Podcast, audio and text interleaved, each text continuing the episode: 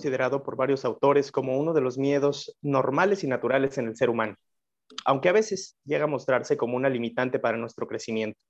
A todos nos va a pasar. Moriremos. Irremediablemente moriremos. Y es la conciencia de estar aquí y ahora, la oportunidad de centrarse en celebrar nuestra vida y de aquellos que nos acompañan. La muerte es una invitación a celebrar la vida. Hola, buenos días, tardes, noches o cualquier momento en el que nos estés escuchando. Esto es ¿Por qué no? El podcast que busca preguntas a los hechos que te suceden o no te suceden de manera cotidiana y que aporta una serie de consejos finales para superar el no. Yo soy Diego Sánchez. Y yo soy Héctor Trejo. Y nosotros somos facilitadores de programas en entrenamientos corporativos, consultores en desarrollo organizacional y humano, con más de 19 años de experiencia. Y hoy hablaremos de un tema que ya ahí estábamos platicando, que de repente creo que anda muy sensible por la situación actual. Y pues hoy vamos a hablar de por qué no quiero morir. Y bueno, pues mejor, al ser un tema así de rudo, rudísimo, pues el Trejo y yo buscamos a alguien que le supiera realmente al tema. Si es que, pues hoy nos acompaña Verónica León, que ella es coach de emociones y tanatóloga profesional. Y bueno, pues ojalá y nos ayude a aclarar este, este asunto y a entender un poquito más pues, esta parte tan natural de, de la vida que es la muerte. Muchas, muchas gracias, Vero, por acompañarnos en ¿Por qué no?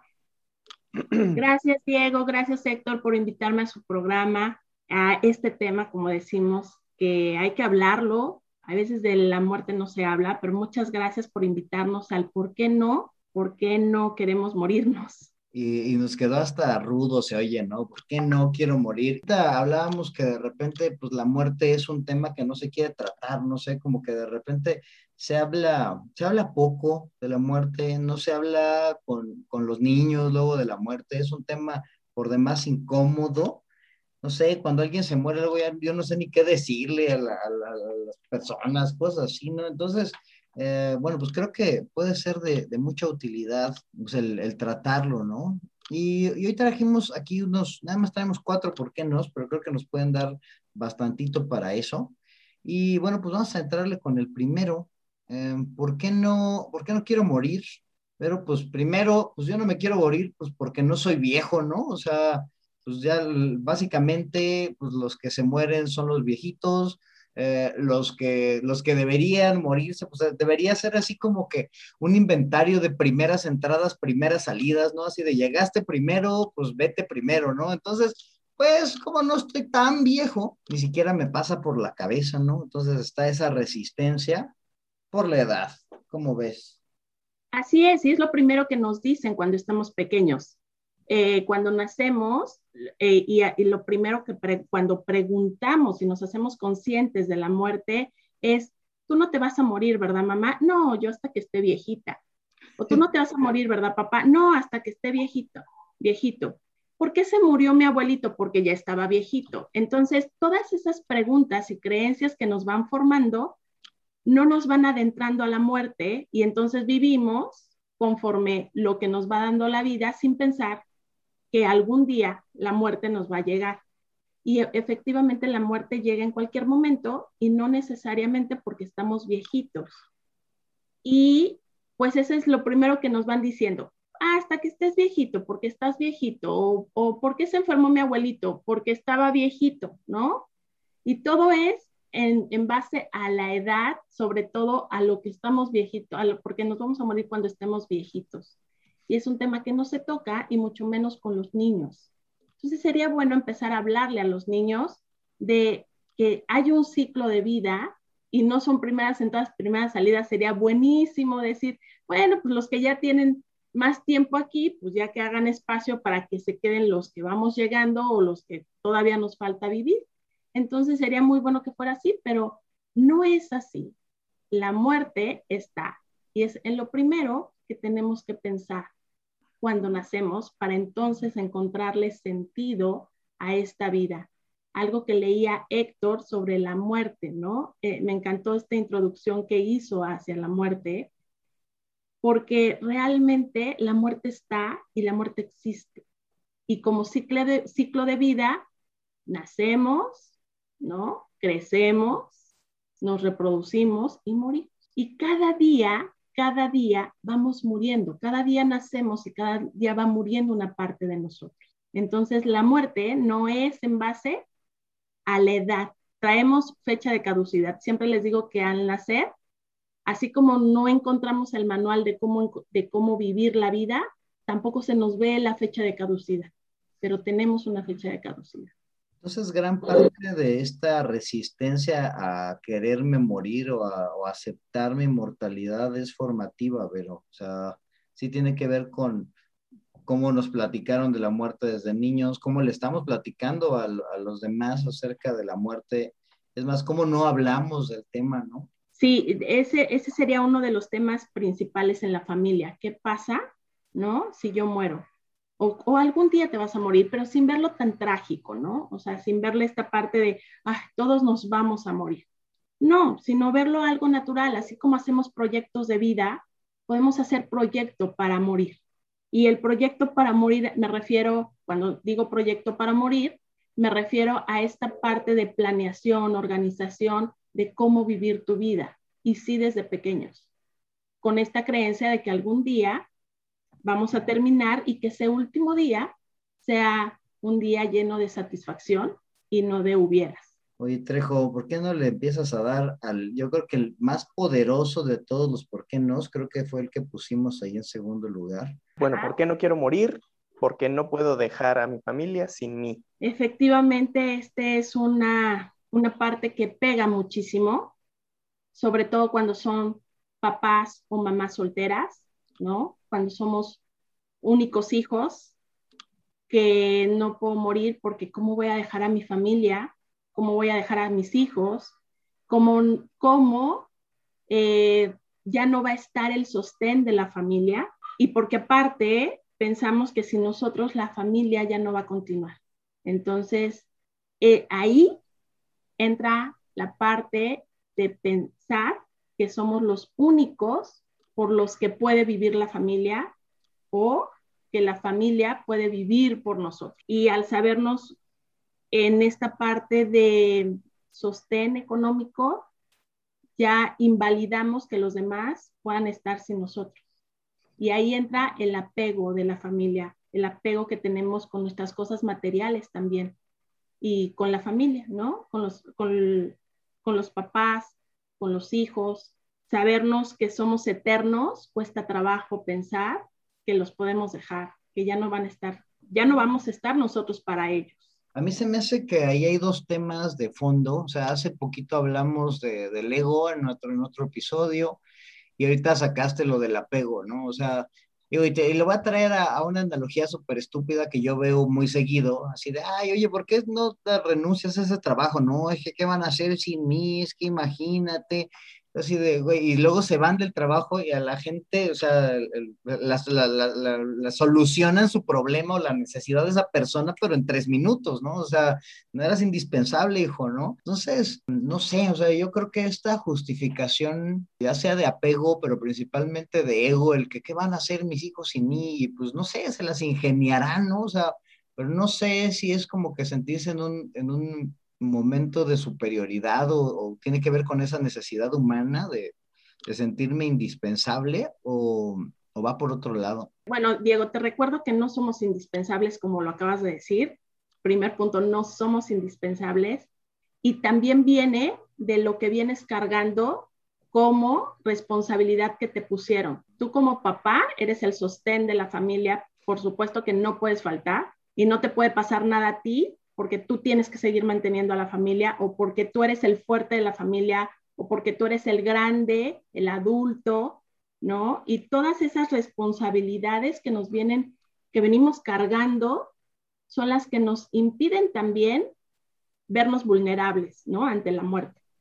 Entonces siempre vamos a estar en esta parte de tú eres el que mantienes, tú eres el que sostienes, tú eres el pilar, tú eres el mejor de tu trabajo y tú no puedes faltar, pero eso también tú te lo crees. Y entonces ahí es donde afecta también esa parte de, pues, te sientes indispensable, pero es un peso muy grande, quiero decirles que esto es un peso muy grande el estar cargando esta responsabilidad de sernos únicos que podemos mantener una familia o tener la parte de responsabilidad de que la relación también en las parejas, ¿no? No me puedo morir porque sin mí no puede vivir, ¿no? Es, todo, todo, es parte del ego que, que finalmente lo hablaban ustedes en uno de sus episodios y el ego es una parte fundamental que también viene implícito aquí en la muerte, ¿no? Pero yo creo que esto se va a poner bueno ahí en la receta. Pero bueno, ya que estamos hablando del ego, vamos a hablar del siguiente, ¿por qué no? Y fíjate que es porque, ¿por qué no me quiero morir? Pues porque no he logrado todo lo que tengo que lograr, pero, o sea, no, no, he escrito mi libro, no he plantado mi árbol, no he tenido ahí los hijos que tengo que tener, no he visto que, que, México sea campeón del mundo, Vero, o sea, no me puedo ir de esta vida, ¿no? O sea, ¿qué, qué hago? O sea, ¿qué, qué, cuánta resistencia hay hacia, hacia lo que pudiera pasar? Fíjate, ahí te voy a invitar a revisar, les voy a invitar a revisar qué tanto han postergado su vida porque a veces el postergar la vida es porque no me quiero morir, porque si lo llego a hacer, a lo mejor ya me muero. No es como hacer el testamento, es que si hago el testamento, seguro me voy a morir. ¿Para qué lo hago ahorita si todavía no me quiero morir? Entonces, cuando logre tener mi coche, ya va a ser lo último, o sea, el último deseo que quiero es tener un coche último modelo Super Plus, pero también cuando lo tenga, ya voy a estar, ya me puedo morir. ¿No has escuchado, no han escuchado esa palabra de cuando tenga ya el puesto en no sé dónde, lo, ya, ya me puedo morir? ¿no? Y el, cuando tenga mis hijos y los vea casados y crecer, ya me puedo morir.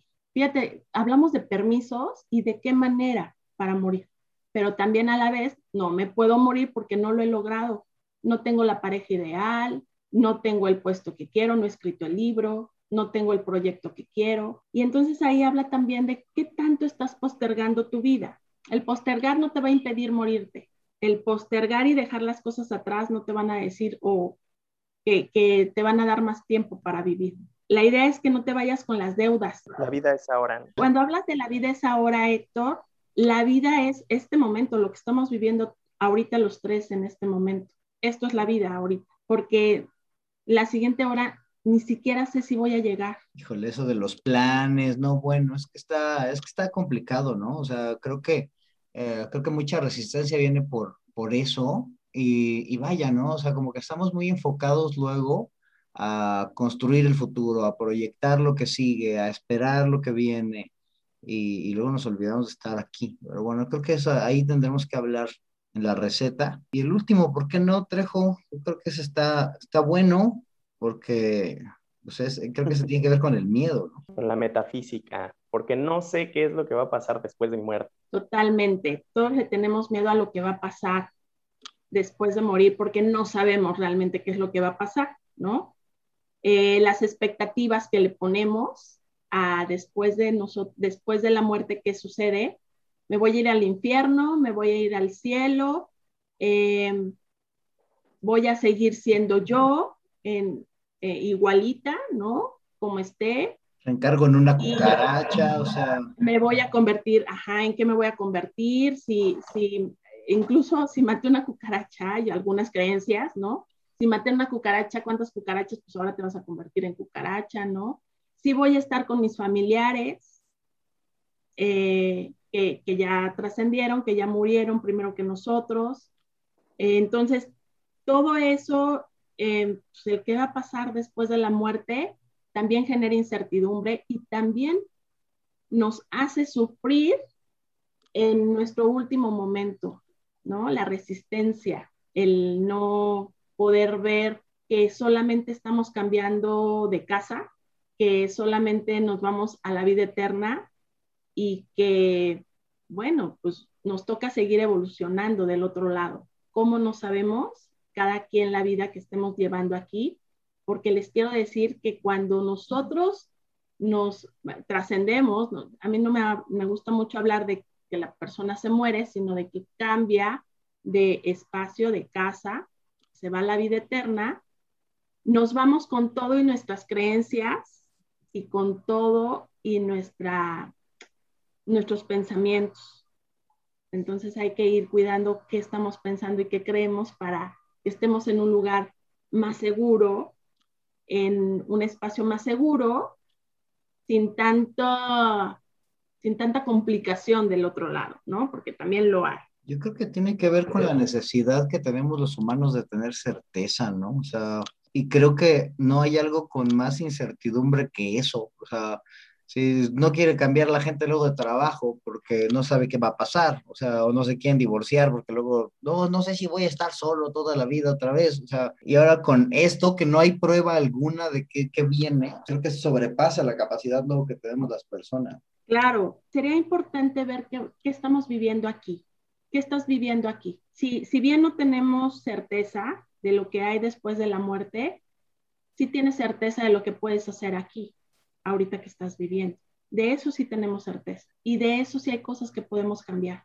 Del otro lado no lo sabemos, pero de este lado sí hay cosas que podemos cambiar, que empezar a modificar para empezar a vivir. Esto que comenta Verónica es precisamente para una vez que nos llegue nuestro momento, saber que no, no nos faltó algo que dejar eh, y es tomar esas decisiones a veces difíciles, a veces fáciles, de disfrutar todo lo que venga porque también hay muchas cosas que no se controlan en la vida, pero pues se puede hacer lo mejor de ellas, ¿no? Y ahí hablamos de la actitud, Héctor. ¿De qué actitud puedes tener frente a la vida con las circunstancias que suceden y que no las podemos cambiar? Pero sí la actitud ante la vida y ante eso que te está pasando, sí depende de ti. Y también la actitud que tengas frente a la muerte también va a depender de ti. Y aquí les quiero comentar algo muy interesante que yo he experimentado cuando hago los acompañamientos de las personas que están a punto de trascender. Cuando ellos aceptan que ya no pueden seguir en este plano terrenal, es cuando se van más rápido. Y su agonía es menos dolorosa y no tan larga.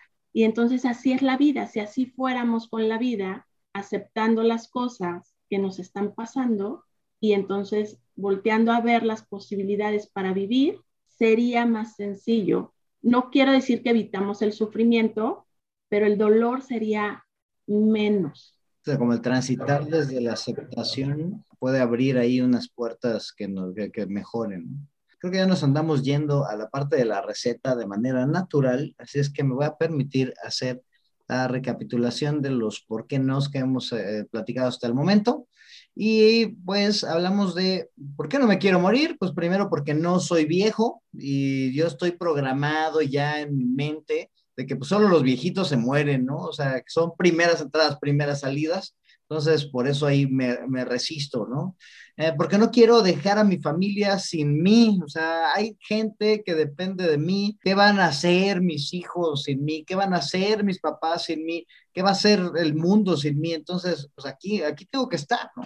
Porque no he logrado todo lo que tengo que lograr, tengo tantos pendientes, tengo ahí mi lista de cosas que tengo que hacer y finalmente tengo que, que lograrlas pues antes de, antes de que me vaya y finalmente porque no sé qué va a pasar cuando muera no puedo con la incertidumbre y me da, me da miedo pensar en, pues, qué va a pasar conmigo si es que llegase a pasar algo.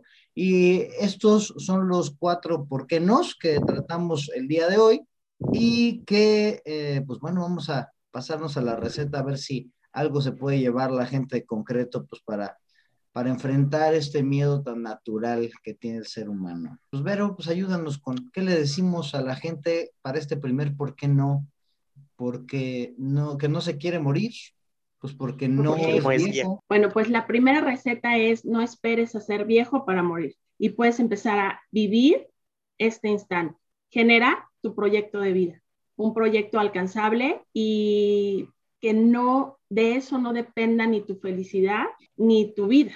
Y, y suena contradictorio, pero no le pongas las expectativas que sean inalcanzables a esto, ¿no? Pero haber sido clara en este punto. Entonces, eso es lo, el primero del, la primera parte de la receta del por qué no.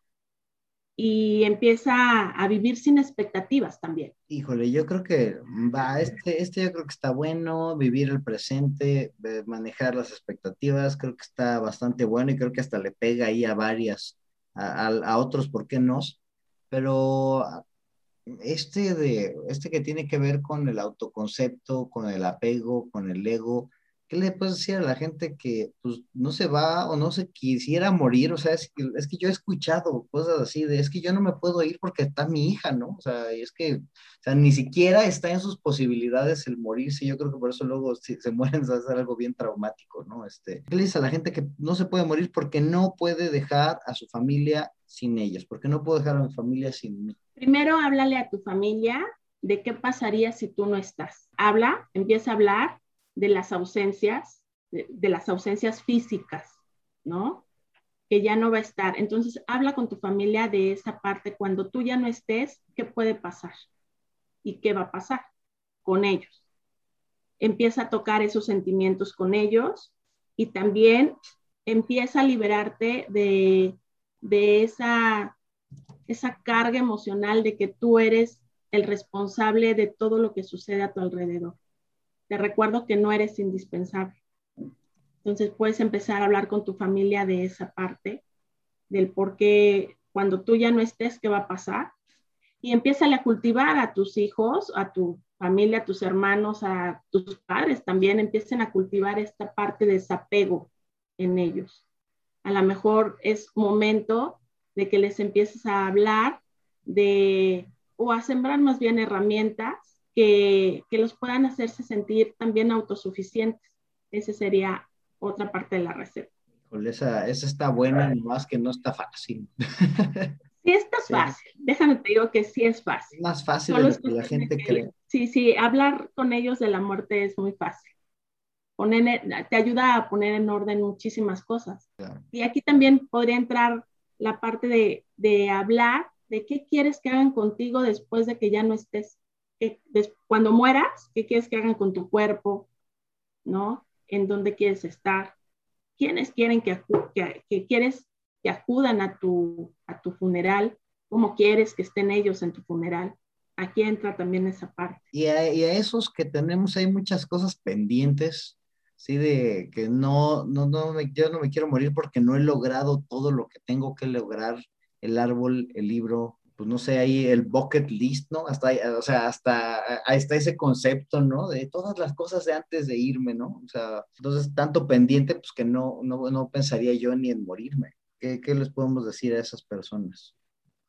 Yo les voy a dejar una tarea, que es, dentro de la receta es una tarea, les digo, que hagan una lista nuevamente de sus sueños, de sus anhelos y de lo que quieren lograr y empiecen a priorizar ¿Qué es lo que quieren empezar a hacer primero?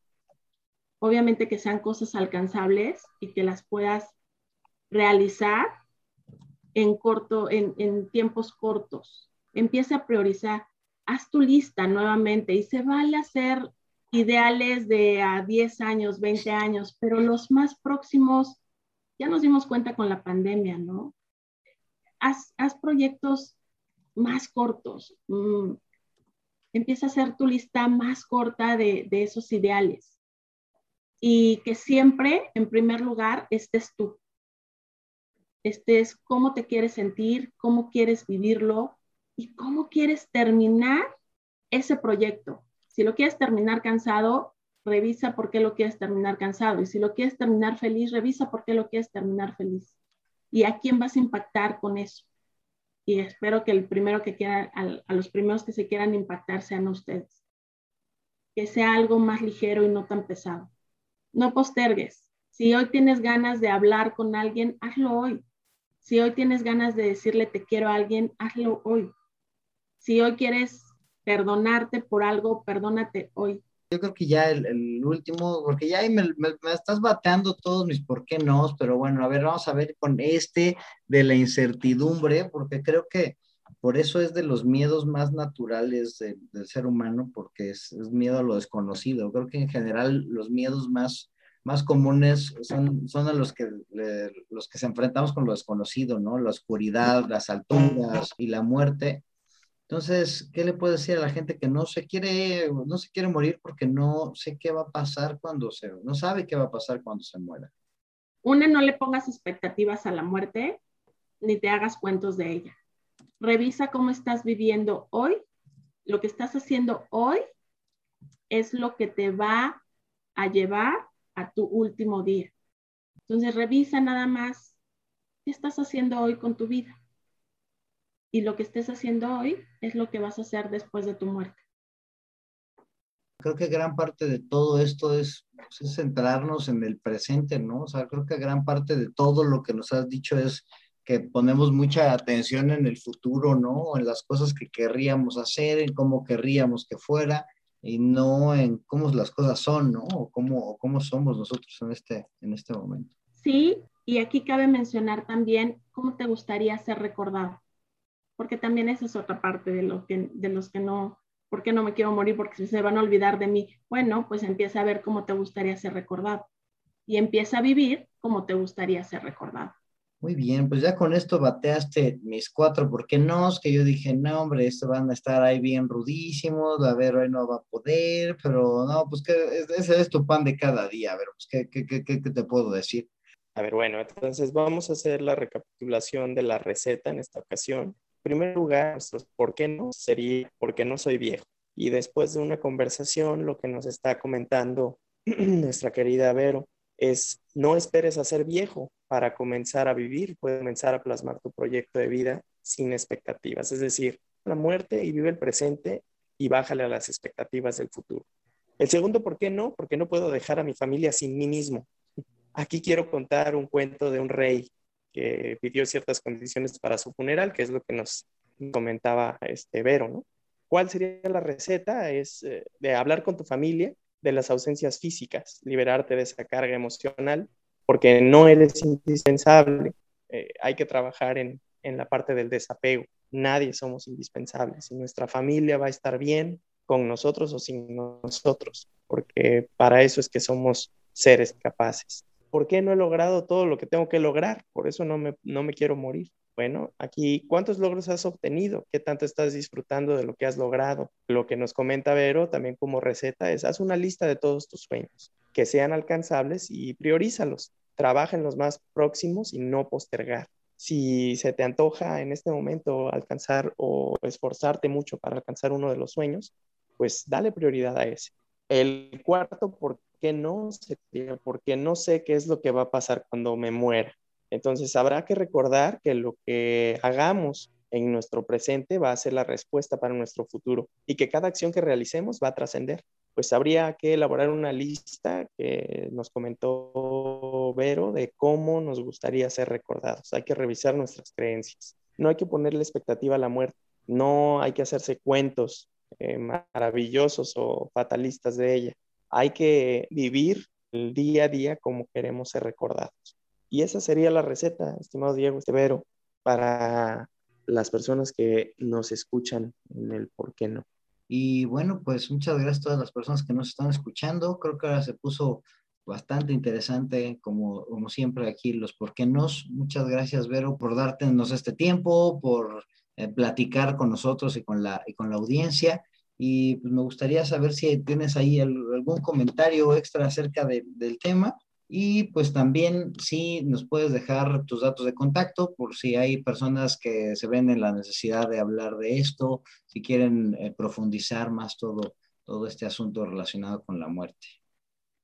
Gracias, Diego. Gracias, Héctor. Pues yo solamente les puedo decir que la vida es una sola, que nada más tenemos este tiempo para vivir, que es única, no se repite nada, nada, nada, nada lo podemos repetir sí podemos modificar acciones, pero que lo interesante de esto es cerrar un capítulo de nuestro, más bien cerrar nuestro libro de vida diciendo valió la pena vivir, independientemente de las circunstancias que hayamos pasado. Entonces, a mí me gustaría que cada quien escribiéramos un final con una frase con la que nos gustaría ser recordados, ¿no? Y tal vez a mí me gustaría ser recordada diciendo, siempre vivió la vida de una manera alegre, contenta y siempre estuvo para los demás. Entonces ahí les dejo, cada quien puede poner la frase que quiera.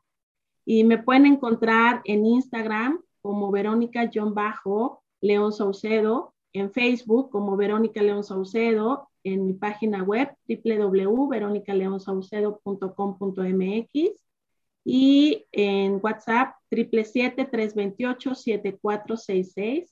Ahí estoy para ustedes, para hacer algún acompañamiento, para trabajar emociones y bueno, pues muchas gracias por el tiempo y el espacio para ustedes y la confianza de, y la invitación. Muchas gracias, Vero. El tiempo es vida, entonces yo te agradezco muchísimo que compartes tu vida con nosotros y con toda la gente que nos escucha. Y bueno, pues vámonos, Trejo. Adiós. Adiós.